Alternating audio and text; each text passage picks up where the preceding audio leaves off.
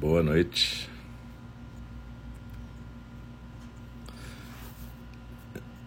Estamos de volta aqui com o nosso programa, segundo programa dessa noite.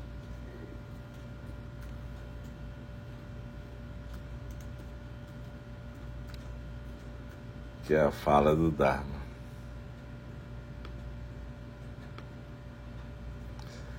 E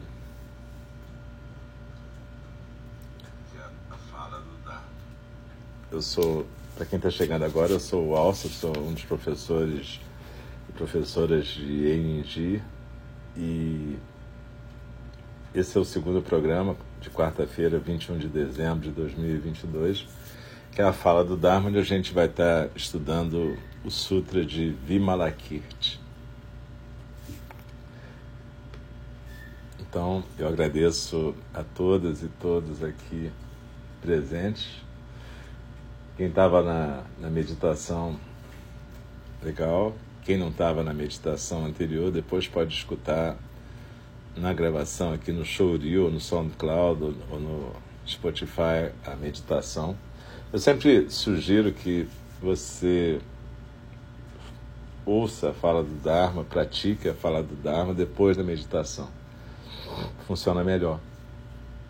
Então, se você estiver ouvindo na gravação, eu sugiro que você escute a gravação da meditação e pratique a meditação primeiro depois venha para a fala do Dharma. Então, é... a gente tem lido e comentado nas, nas quartas-feiras que eu coordeno o Sutra de Vimalakirti, que é um sutra mahayana muito importante. E é um sutra que desconstrói bastante as noções que a gente tem sobre o budismo. Mas ele pressupõe que a gente tem uma intimidade com a prática e com os conceitos budistas anteriores a ele. Então, na, eu sempre lembro que a fala do Dharma é, é uma prática como uma prática de meditação, não é uma aula então a gente separa a mesma coisa, um local para sentar tranquilo, a gente fica na postura, seja na postura oriental, seja na postura ocidental, e a gente procura ficar de olhos fechados e deixar as palavras bailarem na nossa respiração, na nossa corporalidade. A gente costuma recitar um, um verso da abertura do Dharma no começo, e depois a gente, depois da leitura, tem um comentário. E no final a gente recita os quatro votos dos Bodhisattvas. Então eu queria novamente agradecer a todas e todos e todos que estão aqui presentes. Eu lembro que essa é a última atividade aqui do nosso Zendô virtual deste ano, de 2022. A gente vai retornar na última semana de janeiro. E, enfim, é sempre muito bom estar aqui. É graças a esse Zendô virtual que eu estou sempre estudando e praticando. Né? Eu, eu, eu, sou meio preguiçoso. Se não tivesse a, a, o voto de compartilhar o Dharma, talvez eu fosse um pouco mais vadio. Mas realmente, graças a Sangha, eu acabo conseguindo praticar. Então eu queria agradecer também. Quando a gente vai começar a fala do Dharma, a gente coloca as mãos em prece na frente do rosto e a gente recita. A gente recita o verso da abertura do Dharma em conjunto e a gente recita depois os, o verso da, da, os votos, os quatro votos dos Bodhisattvas também em conjunto. E é muito legal.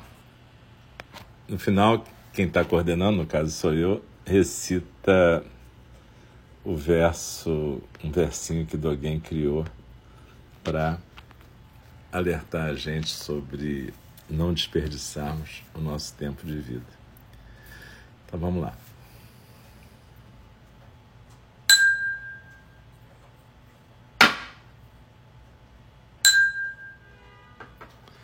O Dharma incomparavelmente profundo e precioso, é raramente encontrado, mesmo em milhões e milhões de eras. A nós é dado vê-lo, ouvi-lo, recebê-lo e guardá-lo. Oxalá possamos verdadeiramente compreender e praticar o significado das palavras do Tathagata. O Dharma, incomparavelmente profundo e precioso, é raramente encontrado, mesmo em milhões e milhões de eras. A nós é dado vê-lo, ouvi-lo, recebê-lo e guardá-lo. Oxalá possamos verdadeiramente compreender e praticar o significado das palavras do Tathagata. O Dharma, incomparavelmente profundo e precioso, é raramente encontrado, mesmo em milhões e milhões de eras. A nós é dado vê-lo, ouvi-lo, recebê-lo e guardá-lo. Oxalá possamos verdadeiramente compreender e praticar o significado das palavras do Tathagata. Então, continuando aqui o Sutra de Vimalakirti. Ananda. De volta ao Bosque das Mangueiras, o Buda Shakyamuni continuava a ensinar. Acompanhado e assistido somente por Ananda. Todos os outros discípulos tinham seguido Manjushri até Vaishali, para a casa de Vimalakirti. Subitamente, o bosque foi preenchido por uma luz dourada. O que está acontecendo? perguntou Ananda. O Buda respondeu: Esse é um sinal de que Vimalakirti e Manjushri terminaram a sua conversa. Estão voltando para cá. Mas não apenas Vimalakirti e Manjushri estavam retornando para o bosque de mangueiras. Eles estavam sendo seguidos por todos aqueles que tinham testemunhado sua conversa. Todos os reis, rainhas, ministros, monges e pessoas de todos os todas as dimensões da vida. Numa, num tipo de procissão caótica que eu acho com certeza que deve ter incluído toda a parafernália hindu habitual, como paraçóis, é, trombetas, elefantes, cavalos, é, abanadores de pena de pavão, dançarinas, cores brilhantes, tecidos maravilhosos, luzes e incenso.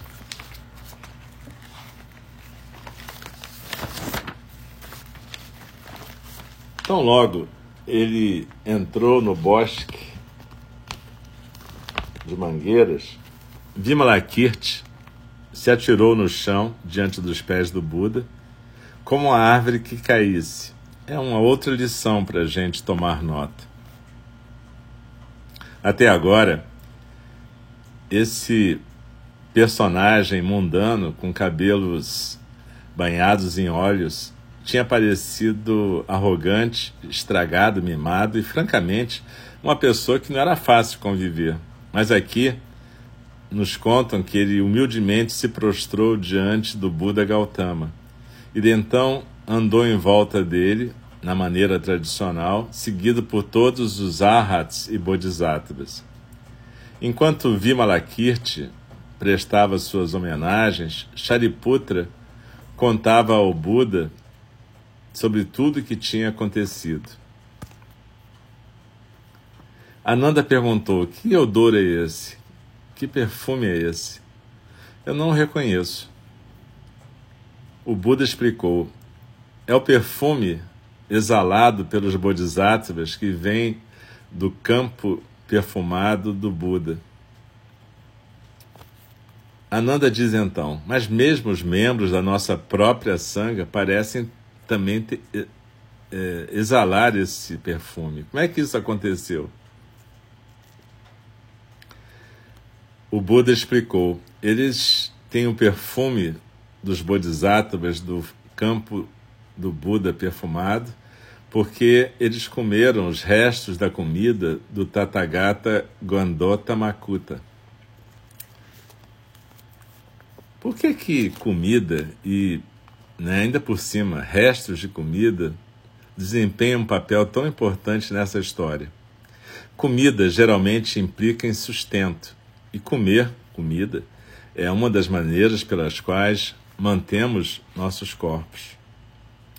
Mas do ponto de vista budista, o corpo, a fala e a mente, todos requerem métodos de sustento para manter o fio da vida. Seres iludidos como nós, criamos uma grande confusão sobre manter nosso corpo físico, mas a ênfase no Dharma de Buda é sobre como sustentar a mente. E aqui no Sutra de Vimalakirti, os restos de comida do Tathagata Gandota Makuta levam a uma profunda, extensa discussão sobre como fazer isso. É-nos dito que a meditação em samadhi é o único método para sustentar a mente. Enquanto esse, essa declaração pode ser tomada de maneira metafórica, ela também deve ser tomada literalmente. A meditação, a concentração e o estar em calma na postura definitivamente mantém a saúde da mente.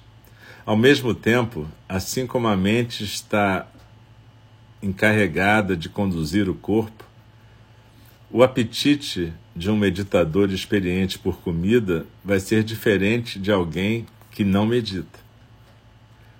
A cobiça experimentada por não meditadores pode ser insaciável. Algumas pessoas comem como javalis. Me disseram que, não muito antes da queda do Império Romano, romanos ricos iam se encher de comida e então vomitar, para que pudessem começar de novo a refeição. Mesmo hoje em dia, a maioria de nós somos mais ou menos bulímicos. Assim como a gente não precisa de mais de um ou dois pares de sapatos, e certamente não precisamos das muitas roupas que os nossos armários exibem, a gente come muito mais daquilo que é estritamente necessário. Mais frequentemente, a gente não come para se nutrir nem sustentar a nós mesmos, mas simplesmente porque a gente quer comer. É ridículo a gente, a nossa necessidade de comida é conduzida por desejo e não por necessidade realmente. Mas uma vez que você começa a praticar a meditação, mesmo que a sua prática de chamata seja medíocre, você não vai precisar comer tanto quanto antes, porque a comida vai te dar a energia que você precisa na quantidade que você precisa. E lembrem-se, um apetite diminuído pela comida física não é um milagre, é simplesmente um efeito colateral da prática de chamata. À medida que praticamos, vamos ficando mais e mais acostumados com a visão correta e mais espertos sobre como superar a distração e assim, a nossa definição de sustento, manutenção e comida vai se modificar. A gente vai se tornar mais atento sobre nossos hábitos de comida. E vamos descobrir que é muito mais saudável comer comida de verdade do que comidas processadas, por exemplo. A gente também vai ficar mais atento sobre muitas outras dietas que seguimos, como nossas dietas de som, roupas, carros, orçamentos bancários, planos de aposentadoria, relacionamentos, amizades e assim por diante. Como nos libertarmos da fissura e dessas necessidades supérfluas é um assunto muito amplo, mas essencialmente isso pode ser alcançado através da prática. E à medida que gradualmente nos libertamos, a nossa definição de sustento também muda. Um passo importante em direção a seguir uma dieta mais saudável é aprender a como lidar com a necessidade de comer. Sim, os seres iludidos não conseguem entender a não dualidade. mas a gente realmente sente uma necessidade de união. E é por isso que a gente aspira por relações e amizade, abraços, contato, intercurso, beijos e apertos. De volta ao Bosque das Mangueiras, todos aqueles que tinham seguido Manjushri a tinham agora retornado. E aí o Buda falou: Então, Vimalakirti, como é que você vê o Buda? Vimalakirti disse: O Buda está além da forma, além dos sentimentos, além da formação kármica, além dos símbolos, além do tempo. O Tathagata não é escuridão e não é iluminação, não é um nome, não é uma marca física, não é uma referência, não é poderoso, não é fraco. O Tathagata não tem forma, não tem olhos, não tem orelhas, não tem gênero. E ele seguiu assim por diante.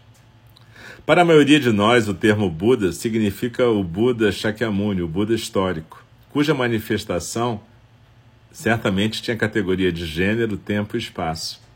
Mas aqui, Vimalakirti explica como ver o Buda no nível absoluto, como ver o Buda absoluto, entre aspas. Então, um pouco mais adiante nesse capítulo, o tapete é puxado de novo, debaixo dos nossos pés, quando o Buda pede a Vimalakirti para mostrar a todos o Buda Akshobhya, e o seu campo de Buda. Em um instante, Vimalakirti realiza um milagre estupendo e o magnífico campo búdico de Abhirati ficou aberto para todos verem. Como sempre, o ambiente dessa cena é importante. Uma enorme audiência de discípulos tinha acabado de ouvir que o Buda, entre aspas, era alguém mais além da forma, dos sentimentos e assim por diante. Ainda assim, o Buda Shakyamuni então pede a Vimalakirti que revele a manifestação física do campo búdico do Buda Akshobhya. Vimalakirti faz o que o Buda pede. E o texto, então, sugere que é como se ele tivesse simplesmente puxado uma cortina.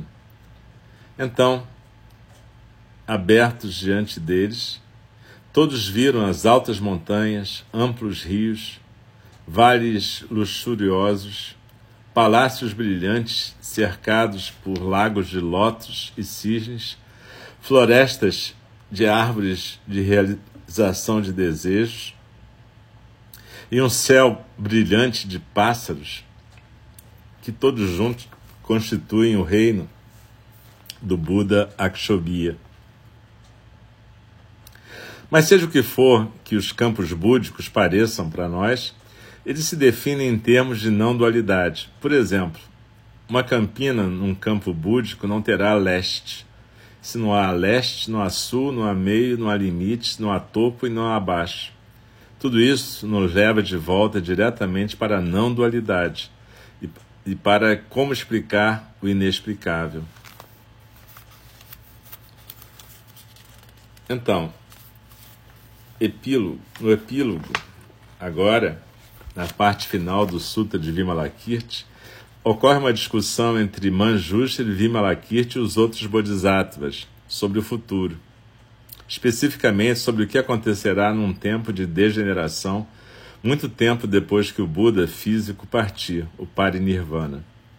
Alguns de nós podem querer rotular tudo que a gente leu aqui no Sutra de Vimalakirti como um mito ou uma lenda, ou, quando muito, um relato histórico de eventos que aconteceram milhares de anos atrás. A gente pode também pensar que Shariputra, Ananda e todo mundo que viveu naquele tempo teve muita sorte de ter conhecido Buda pessoalmente e de ter encontrado bodhisattvas notáveis como Vimalakirti em carne e osso. Como nenhum de nós teve essa oportunidade, será que a gente nasceu no lugar errado, no tempo errado? Não necessariamente. Neste epílogo, o Buda claramente declara que se este sutra for copiado, guardado como um tesouro, mantido na tua casa e lido, se a tua cópia virar um caderno de anotações e cada palavra for venerada, ou se você se abençoar com esse sutra, ou se você amar ler esse sutra e, e amar escutá-lo, sendo lido por outros, isso vai fazer com que você acumule méritos.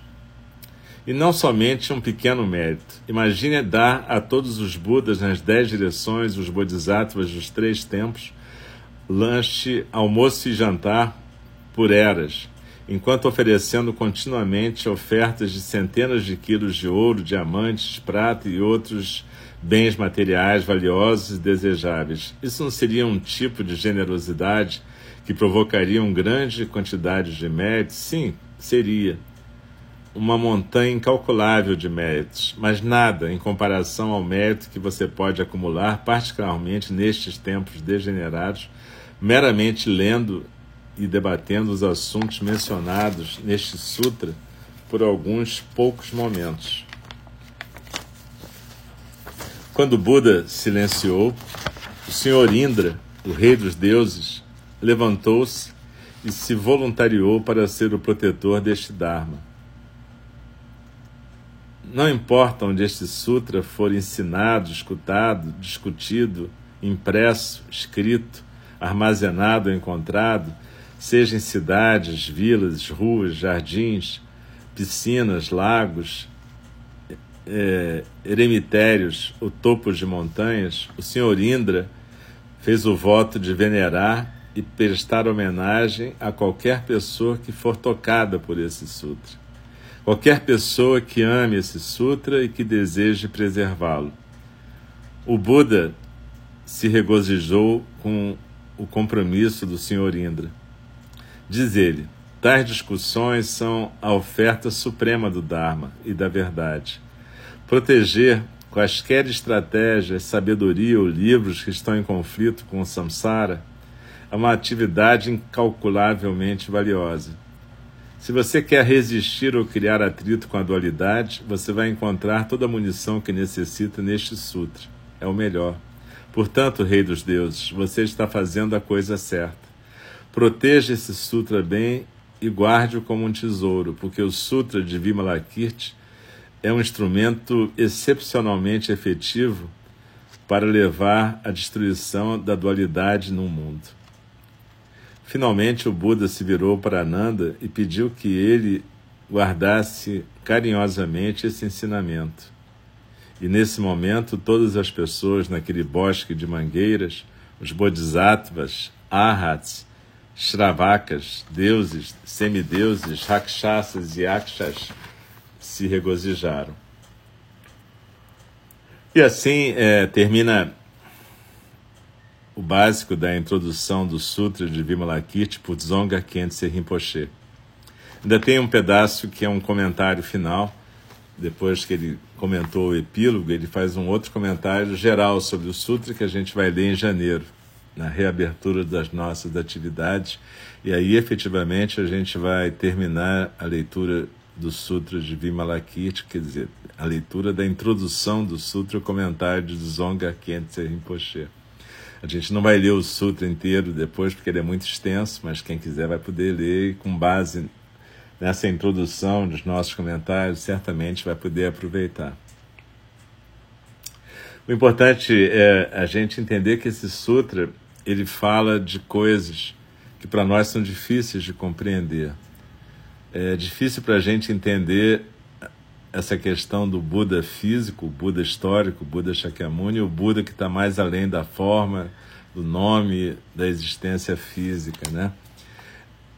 Aqui Vimalakirti está falando, o Buda está falando, Vimalakirti está falando sobre essa dificuldade que a gente tem de viver no mundo da dualidade e aspirar por experimentar a não dualidade.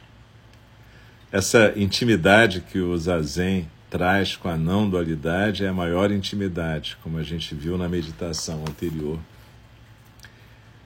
E aqui, é, essa linguagem é uma linguagem onde Vimalakirti mostra um reino búdico, uma dimensão búdica paralela à nossa, de Akshobhya, e a gente às vezes fica meio perdido, porque às vezes a gente é mais concreto, a gente pensa, não, só existe essa dimensão, isso tudo é, um, é uma papagaiada budista, um monte de mitos. E tudo bem, não é importante você achar que isso é de verdade. Mas a pergunta é: o que é de verdade exatamente? O que que nesse campo de construção mental é a verdade e a mentira dessas experiências? Então, na verdade, será que a gente nasceu no tempo e no lugar errado? Será que a gente pode dizer que realmente a gente não tem acesso à experiência de contato com a natureza búdica? Será mesmo? Cada vez que a gente senta para praticar, a gente tem uma oportunidade de ser tocado pela nossa experiência original, de parar de atrapalhar a nossa experiência original, de se permitir ser um canal para o Dharma, sabe? A gente aqui no Brasil tem muita experiência com tradições nativas e as tradições trazidas da África que se misturaram com as tradições nativas daqui e que falam muito do, das experiências de corporificar os orixás, os guias, os caboclos, os exus, as pombagiras. Aqui a gente está falando de corporificar o Dharma, de ser um canal para o Dharma, mas é uma experiência semelhante. É, como é que é ser um cavalo para o Dharma? Como é que é deixar o Dharma se manifestar e corporificar através de nós? O ideal do Bodhisattva é esse, é que o Bodhisattva seja um canal para o Dharma, que o Bodhisattva possa efetivamente não ser um obstáculo, sabe? É, do mesmo jeito que o praticante do candomblé ou da umbanda, ele cede a corporalidade dele para que possa ser um canal para a dimensão dos orixás, a dimensão dos guias, das pombagiras, dos exus, dos caboclos, dos pretos velhos, das vovós, enfim, tudo isso que a gente pode experimentar, felizmente, no nosso país, a gente aqui pode experimentar também a experiência do Bodhisattva, aquele que através da prática do Zazen pode aprender a não atrapalhar a manifestação do Dharma, aprender a ser um canal para o Dharma. E aí a gente vai entender um pouco melhor aquela frase de Dogen Zenji, quando ele diz que Através do zazen você pode praticar todas as paramitas, porque na verdade, se você praticar o zazen, o zazen acontecer, as paramitas vão fluir através de você. Equanimidade, generosidade, disciplina e fundamentalmente o cuidado amoroso, meta. É, meta que eu estou falando aqui é meta em, em, em Pali, né? o Maitri em sânscrito, que é bondade amorosa, cuidado amoroso é, é isso que a gente tem que aprender. A gente tem que aprender a ser um cavalo para o Dharma. E a gente pratica isso criando essa intimidade através do zazen. A compaixão é algo, o cuidado amoroso é algo que a gente desenvolve a partir da nossa experiência com nós mesmas. Todas nós somos pessoas traumatizadas, cada uma do seu jeito, umas com mais, outras com menos traumas, umas mais privilegiadas, outras menos. Mas a verdade é que todo mundo carrega suas dores e a partir das dores a gente passa a construir estruturas defensivas, estruturas que estão muito calcadas na dualidade. Nós e elas, ou nós e eles. E de repente, através da prática, a gente pode diminuir isso e viver mais a questão da não dualidade e não viver uma vida reativa, mas uma vida proativa. Então que a gente, nesse final de ano, a gente vai ter uma chance maravilhosa, porque a gente vai ter a chance, a maior parte de nós vai ter uma chance de conviver mais de perto com a família. E a família é, uma, é um dos lugares de prática mais excelentes que existem, porque é lá que a maior parte dos nossos gatilhos funcionam. É, tudo que a gente quer se livrar, às vezes, acontece nessas reuniões familiares, mas se a gente olhar para elas como uma oportunidade de prática, uma oportunidade de mudar uma coisinha aqui, uma coisinha ali, em vez de ficar tão reativa, a gente pode aprender a observar mais, aprender a ser mais grata pelas coisas que as pessoas conseguem fazer por nós e menos prestar atenção naquilo que é vivido como machucado ofensa, pode ser uma experiência bem interessante. Então, que cada uma de nós consiga, cada um de nós consiga viver essa, esse período de festa de um jeito mais bacana. Que a gente possa ser um cavalo para o Dharma nesse período de festas. E depois também, né? Mas especialmente nesse período de festas.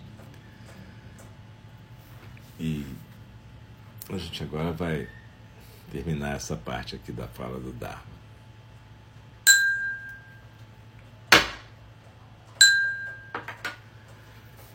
As criações são inumeráveis, faço voto de libertá-las. As ilusões são inexauríveis, faço voto de transformá-las. A realidade é ilimitada, faço voto de percebê-la. O caminho do despertar é insuperável, faço o voto de corporificá-lo. As criações são inumeráveis, faço o voto de libertá-las. As ilusões são inexauríveis, faço o voto de transformá-las.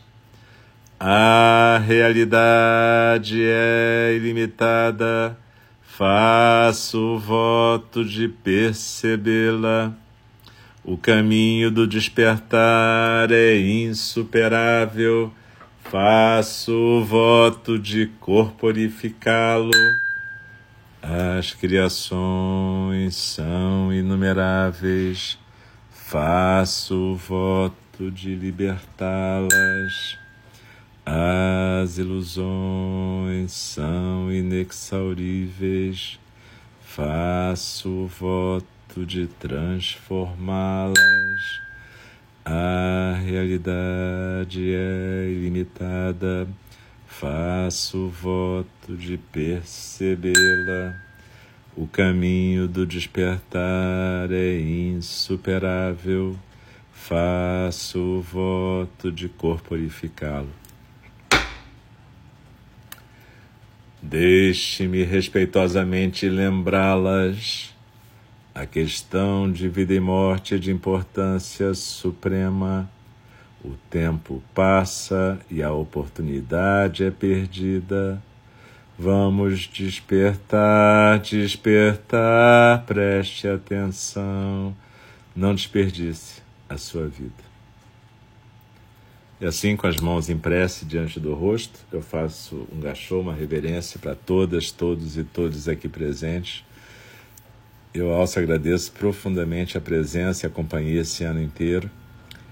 E faço votos que todas nós e todos nós e todos nós podemos ter, possamos ter noites de encontro, noites de aprendizado, noites de gratidão e cuidado amoroso daqui até o ano que vem. Dias também, né? Tá chovendo pra caramba, então aquela prainha, acho que vai dançar. Porém, acho que são oportunidades. Cada, cada clima é uma oportunidade para a gente aprender coisas. Muito obrigado, muito obrigado mesmo a toda a sangue, a todas as pessoas antigas e recentes. E, de novo, muita gratidão pela presença de todas e todos e todos aqui. Hoje, como eu disse, é, é a última atividade aqui virtual desse ano. A gente volta na última semana de janeiro. Muito obrigado, um beijo, um abraço e muita felicidade.